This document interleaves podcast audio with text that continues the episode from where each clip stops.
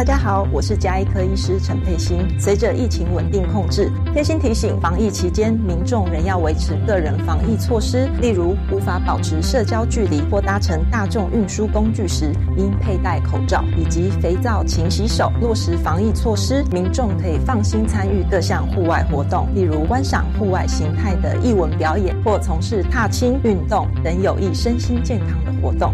有政府，请安心。资讯由机关署提供。五星假歇业，天哪！这遇到疫情，工作更难找，怎么办？别担心，只要做好职涯规划、求职准备，工作就会手到擒来。教育电台 Channel Plus 主题频道推出求职必胜全攻略单元，每集五分钟，帮你求职助攻。欢迎上网搜寻教育电台求职必胜全攻略。教育部青年署为鼓励十八到三十五岁的青年走入社区，实现共好梦想，推出单日单点 Dreamer 培训计划，有二十七个长期在地深耕的青年据点作为行动学习点。完成三场参访后，提出行动 idea 获选基优点子，除可获得一万元奖金外，还有机会媒合业师走入社区实作培训，实作奖金最高五万元。报名到六月二十四号。以上广告由教育部提供。大家好，我们是 The Wanted 寻人启事。您现在收听的是国立教育广播电台。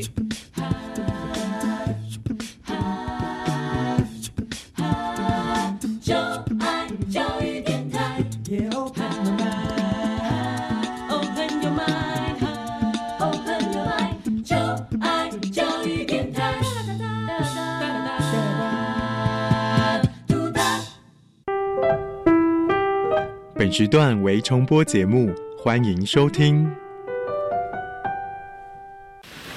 为什么海水是咸的？好奇。原来彩虹不只有七种颜色。观察。我对于气候变迁的议题很感兴趣，想要多多了解。探索。我想发明一种可以让我自动上课的机器人。创意。小发现，小发现，小发现，小发现，小发现，小发现，大科学。小猪姐姐制作主持。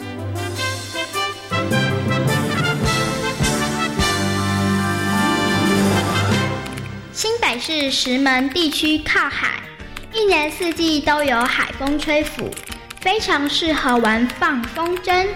石门风筝几十年的发展，变化出许多风筝类型。除了基本款最常看到的平面风筝，还变化出立体风筝、室内风筝、软体风筝、特技风筝、冲浪风筝、互动风筝等。小发现，别错过大科学过生活。欢迎所有的大朋友、小朋友收听今天的小发现大科学。我们是科学小侦探，我是小猪姐姐，我是思密。很开心呢，又在国立教育广播电台的空中和所有的大朋友、小朋友见面了。刚刚呢，在我们的科学生活大头条里头，跟大家分享了一个跟风筝有关的新闻哦。那么，在新北市的石门地区呢，是一个非常适合放风筝的地方哦。在那个地方有很多各式各样不同类型的风筝呢。请问一下师密，你曾经去放过风筝吗？有，放风筝好不好玩？我觉得蛮好玩的，可以让自己的风筝飘在空中，很酷。哦，那你觉得要把风筝放上天空中容不容易？不容易。没错，它真的很不容易，对不对？因为小猪姐姐啊，曾经放过风筝，我发现呢，风筝要好好的在空中飞，其实要有一些技巧的，不是一件很容易的事情哦。所以你放风筝有成功吗？还是你都是爸爸成功，还是都是爸爸放好之后，你负责拉绳子？不是啦，是 我自己要一次一次这样去调那个角度啊什么的，最后才放好。哦，不错不错，所以呢，你都是靠自己的力量把风筝放到这个天空上去的。是有一次不是靠我自己的力量，嗯哼，就是有一次的时候呢，我就刚好放好之后呢，就想要给爸爸看我放好，结果就不小心放手了，然后你的风筝就飞走了吧？对，然后爸爸就赶快去跑跑跑，然后就把风筝拉回来。还好你爸爸的脚脚程也还算很快，对对？把那个风筝拉回来。所以呢，放风筝有一件事情很重要，就是绳子一定要抓紧，嗯，对不对？如果绳子一没有抓紧的话，风筝可能就飞走了。对不过呢，我们刚刚前面有提到了，要把风筝呢放的能够飞上天空，也不是一件容易的事情哦。请问一下师敏，你觉得放风筝要挑什么时间去放风筝比较容易成功啊？应该就是天气好的时候，但有风，嗯然后又不下雨的时候吧。哦，要天气好，然后呢有风的时候才能够放风筝成功。没有风，你觉得可以放风筝吗？不行，很困难，风筝就掉下来了。没错，哎，一一定要有风才能够放风筝哦。那其实啊，在生活当中呢，我们除了可以透过风筝之外，还有很多的物品，大家都有机会可以感受到，哎，因为有风而它们产生喽。所以呢，在今天节目当中呢，就跟所有的大朋友、小朋友好好来认识风。不过，我们先来听听看风筝是怎么来的。首先呢，先请我们的科学侦查团来好好的调查一下哦。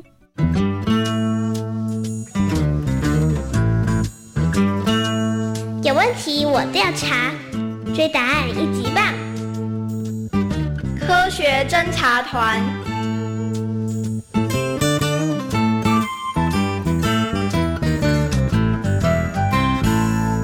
人们使用风筝已经有好几百年的历史了。到底乘风飞行的风筝是从什么时候开始有的呢？故事要从三千多年前的中国开始说起。以前有一位叫做莫宅的人，他花了三年的时间，利用木头制成木鸟，而这只木鸟就是最早风筝的起源。你们看，那是什么？嗯，又不像是真正的鸟，那到底是什么啊？为什么可以在空中飞呢？对呀、真是太奇怪了。后来，墨宅的弟子鲁班将木宅利用木头制鸟的技术加以改善。他利用竹木做只雀，而那只雀能够在空中飞，时间长达三天都不会往下掉。哇，真是太厉害了！没想到鲁班做的竹雀居然可以在空中待三天呢。对呀、我看一般的雀没办法在空中飞这么久的时间吧？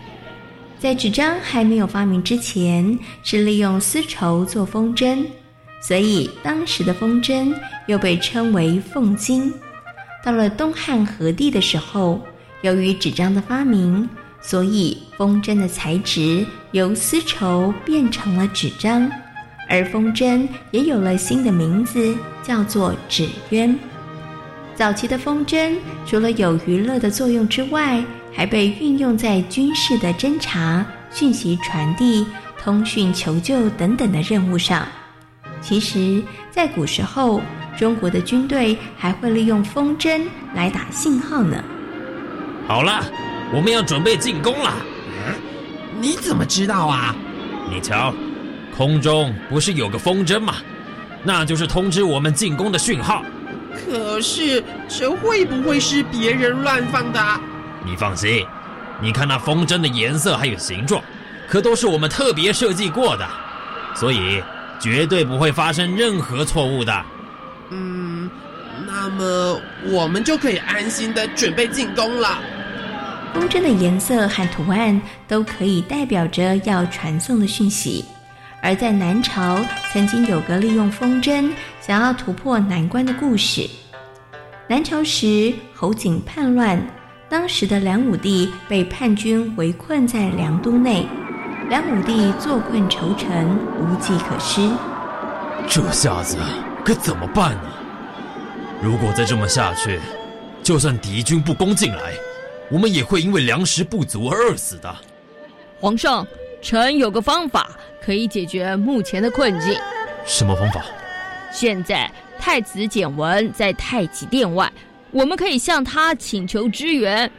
这谈何容易呀、我们被叛军团团包围着，我们可以把皇帝诏令绑在纸鸢上，然后利用风势传给太子简文。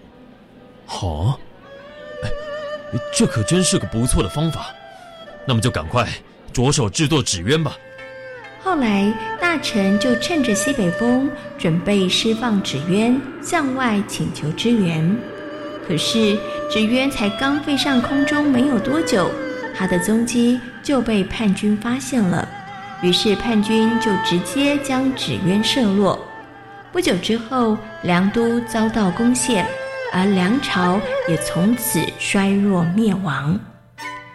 中国所发明的风筝。据传，在十三世纪，由马可·波罗从中国带回欧洲。西方世界利用风筝做了许多了不起的研究，像美国莱特兄弟曾经利用风筝来研究飞行，而富兰克林则是利用风筝发现了闪电的秘密。一七五二年，富兰克林着手进行一个后来令全世界瞩目的计划。爸爸。今天天气真闷热，我想等会应该会下雨哦。没错，等会啊，如果下雨的话，我们就可以进行实验了。什么实验啊？风筝实验。我想看看天空中的闪电和人工所生产的电是不是一样的。可是这要怎么做呢？我打算啊，把天上的电引下来。爸爸，你想用风筝把天上的电引下来哦？没错。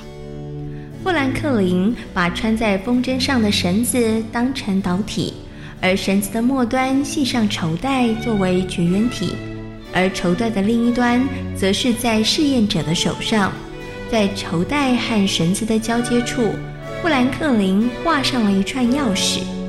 爸爸，这么做会不会很危险啊？呃是有一些，威廉，你不想当我的助手吗？我，呃，好吧。虽然威廉对父亲的实验不感兴趣，不过最后他还是同意担任父亲的助手。布兰特林父子俩拿着风筝到离家不远的草坪，那里有个小木棚，刚好可以避雨。好啦，现在啊，风很大，是放风筝的好时机。富兰克林让儿子待在木棚里，自己顶着狂风和雷电，把风筝放上了天空。现在啊，我们只要耐心的观察和等待就可以了。突然间，天空中雷声大作，而闪电也不时的出现。这时，威廉大叫了起来。爸爸，你看，风筝绳子上的纤维全都站立了起来。啊，真的吗？林睁大了眼睛，仔细一看，没错，只要雷电一闪，那些绑在绳子上面毛茸茸的纤维全都竖了起来。这啊，应该就是电。现在我们得好好的验证一下。爸爸，你想要做什么？待会啊，你就知道了。富兰克林握紧了拳头，然后把手伸到了系在绳子和绸缎之间的钥匙。突然间，一阵火花产生，富兰克林的手被电得一阵酥麻。宝宝，你怎么了？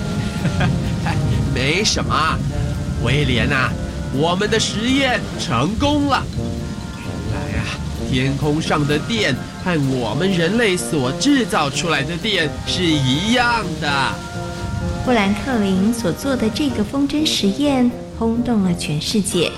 因风而产生的风筝，不只成为人们生活的娱乐，也为人类的生活带来了许多的发明和发现。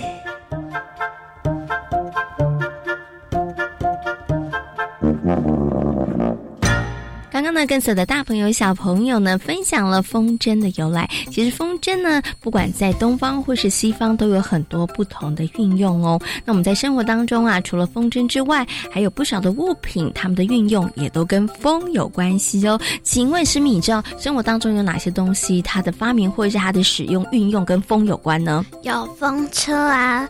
风铃，然后帆船跟风力发电。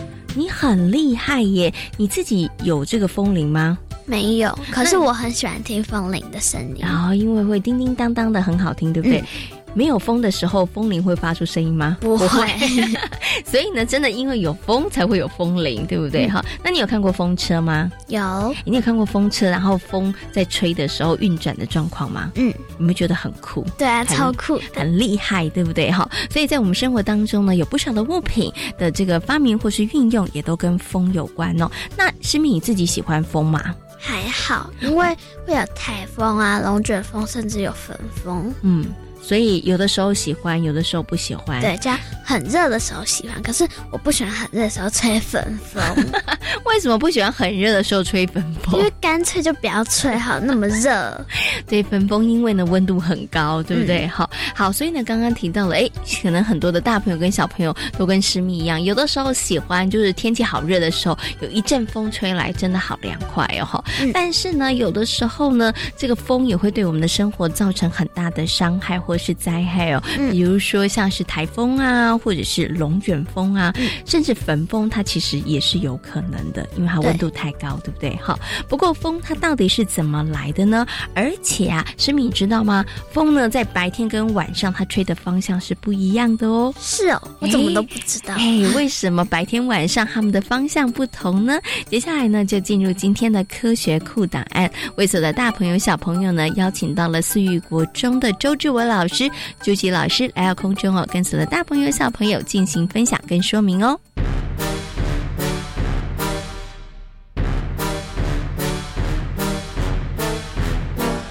科学酷档案。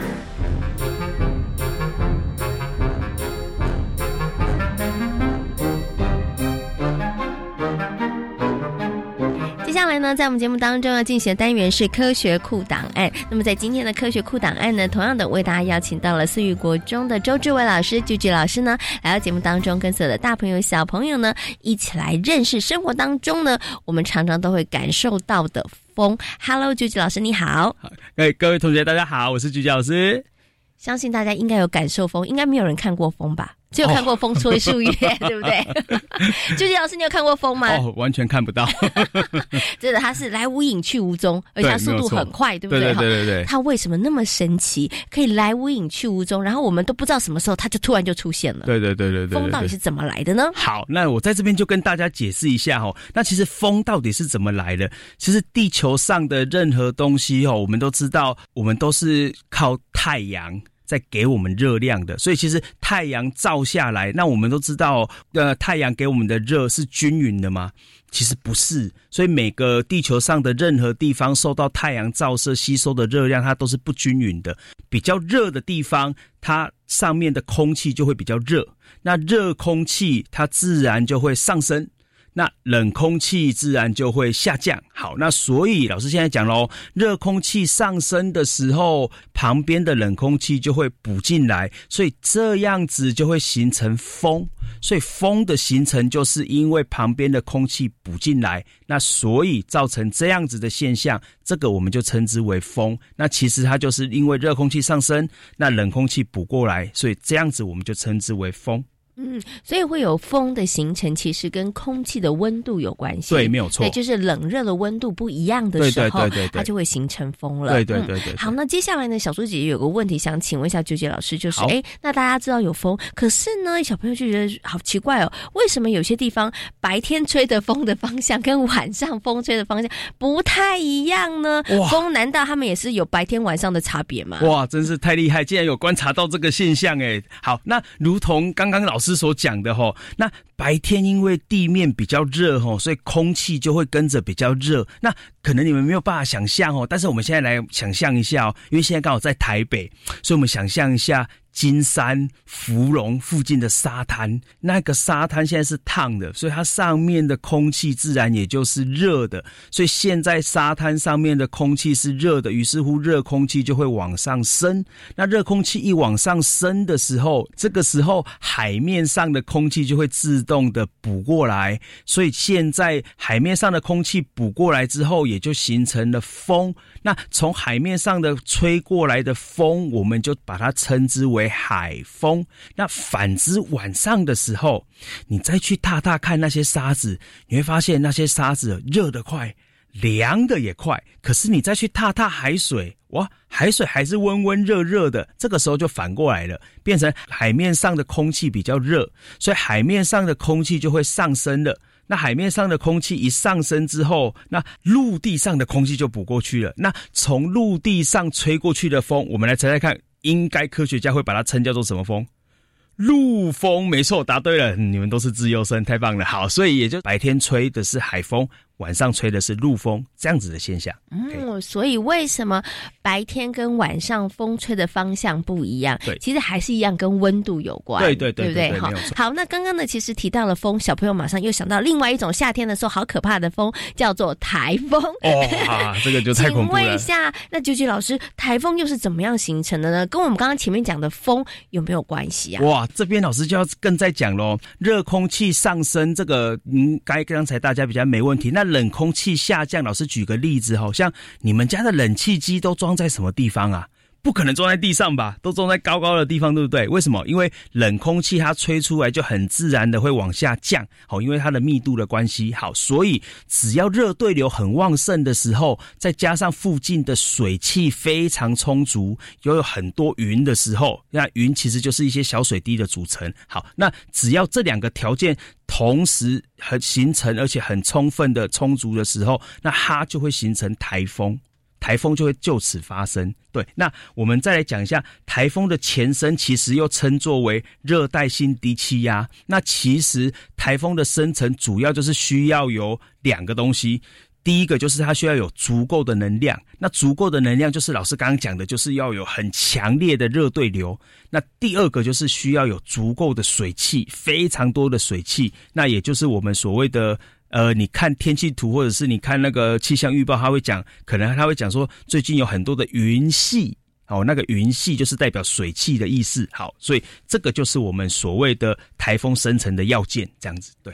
哦，所以呢，要有这个足够的能量，对不对？然后热对流，然后要有水分，对，它就会形成台风。对，没有错。所以这两个条件具足的时候，就会形成台风。对，好，所以今天呢，我们从风讲到了台风，相信呢，大朋友跟小朋友应该有更多的认识和了解了。今天呢，也非常谢谢周志伟老师、鞠姐老师在空中跟所有的大朋友、小朋友所做的分享，感谢你，谢谢，谢谢大家。我们生活当中呢，其实有好多好多不同类型的风，有这个微风、凉风，有台风、龙卷风，有焚风，对 不对？不过呢，相信所有的大朋友、小朋友应该都不喜欢台风、龙卷风或者是焚风，对，因为它可能会对于我们的生活造成一些伤害。有的时候呢，这些灾害或是伤害还挺严重的。那诗密，你有没有想过，我们怎么样可以减少这些讨人厌的台风啊、龙卷风啊，或是焚风带来的伤害呢？就是要做好事前的准备，嗯，要固定好门窗啊，或要修剪树木。并加支架保护，也要准备食物跟水，还有手电筒。嗯，没错，我觉得你讲的非常的好哦。那如果呢，这个风很大的时候，记得在这个阳台的盆栽也要把它收起来，要不然呢，风一吹可能会砸到别人哈。那招牌呀，或者是门窗这些一定都要固定好，是非常非常重要的。那我们在生活当中呢，真的哎，风无处不在，对不对？那我们的确也有一些物品，它的发明或运用跟风有关，像我们刚刚前面所提到的风。风筝就是因为有风，所以呢，风筝才可以飞上天空哦。那不过呢，放风筝也有一些需要注意的事情哦。放风筝要注意哪些事情呢？接下来呢，就进入今天的科学生活，Follow me，来跟所有的大朋友、小朋友进行分享。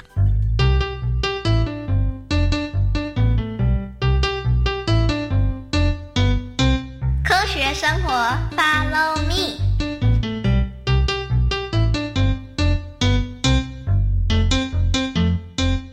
我觉得不是这样哎，真的吗？那我再仔细看一下。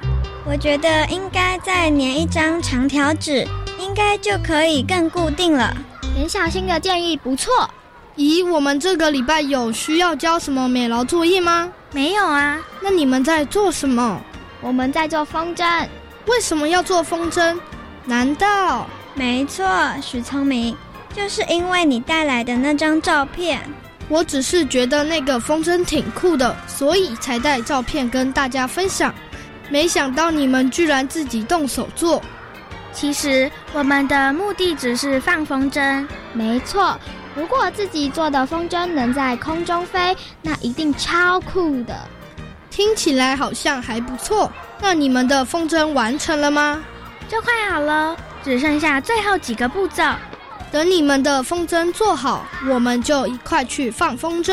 没问题，许聪明，我觉得我们的风筝应该会飞得比你高哦。为什么？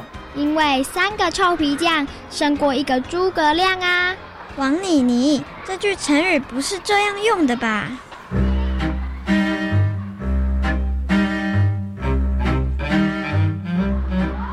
许聪明，你们的风筝比赛结果如何啊？哎，丁老师，别提了，发生了什么事？难道是风筝飞不上去？我们的风筝根本没有飞上天空的机会。你们是去哪里放风筝啊？不是啦，是我们找的地点不能放风筝，就是机场附近的公园。那个地点是不能放风筝的，为什么？为了航空的安全，所以机场南北二点六公里、东西五公里之内都是属于限制区域。风筝、烟火、空拍机都是严格禁止的。还有大楼的高度也不能超过六十公尺。如果有人违法，这可是要受罚的哦。罚款呢是三十万到一百五十万。哇，还好我们的风筝没飞上去，否则我们就惨了。其实放风筝除了要注意场地之外，也要留心安全的问题。咦，老师有什么安全问题？过去啊，曾经发生过风筝线割伤人的意外，所以放风筝时一定要注意周边是不是也有其他人在活动，也要好好的控制，否则啊，风筝飞走有可能会造成飞安问题。其实不止放风筝，天灯也不能随便乱放哦。真没想到放个风筝也这么麻烦。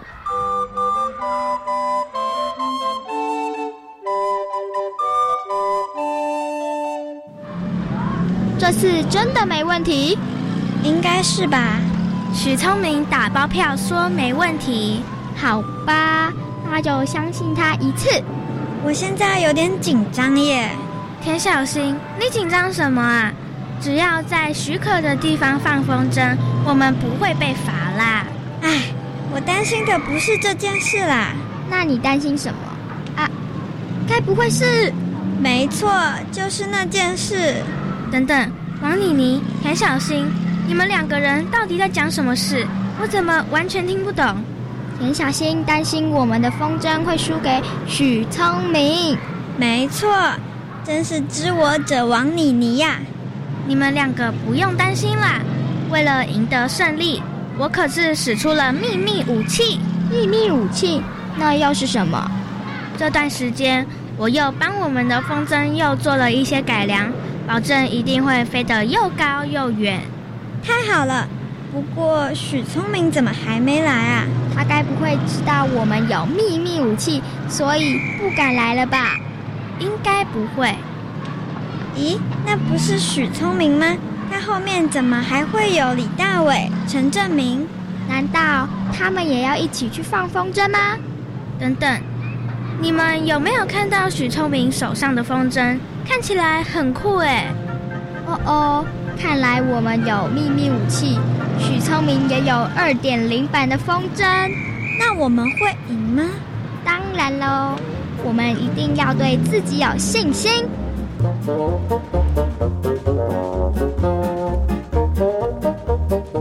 在今天小发现大科学的节目当中，跟所有的大朋友小朋友讨论到的主题就是风。嗯，那我们生活当中呢，其实有好多不同类型的风哦，有这个呃微风啊、凉风啊，然后有海风啊、陆风啊，然后还有龙卷风、台风，对不对？哈，好，有很多不同的风。那生活当中有很多的物品，它们的发明跟运用跟风有关，请问有哪一些呢？